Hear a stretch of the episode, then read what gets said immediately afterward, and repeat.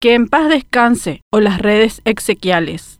Últimamente no hay conversación de amigos, de trabajo, de pasada en tiendas y almacenes en la que el COVID-19 esté ausente. Quien más, quien menos tiene un pariente o conocido que la está pasando mal como consecuencia de la pandemia si es que no es uno mismo. La cantidad de contagios, casi 250.000 en 404 días de cuarentena, y muertes, ya superamos los 5.000 aumentan cada día. La crisis económica devenida de las restricciones, así como la falta de vacunas, los robos de los parlamentarios y el sistema de salud hecho bolsa, o sea, ULE, nos ponen en un callejón sin salida en el que a cada paso nos empuja contra el duro concreto y no hay salida posible, al menos en el corto plazo. Ante este escenario, un elemento de evasión y distracción hasta ahora había sido el uso de redes sociales. Dicho elemento era aplicado para la educación, las relaciones familiares y también las amorosas. Inclusive hubo un tiempo en el que las ventas de computadoras y smartphones, así como la compra de paquetes de Internet, fueron un boom ante la necesidad de optimizar y asegurar la conectividad tanto para entregar las tareas como para entregar el corazón. Sin embargo, la segunda ola del coronavirus, con el tendal de contagiados y fallecidos, ha mutado el uso y sentido de las redes sociales y las ha convertido en redes exequiales y de desesperados pedidos de auxilio. Vuela alto, que en paz descanse,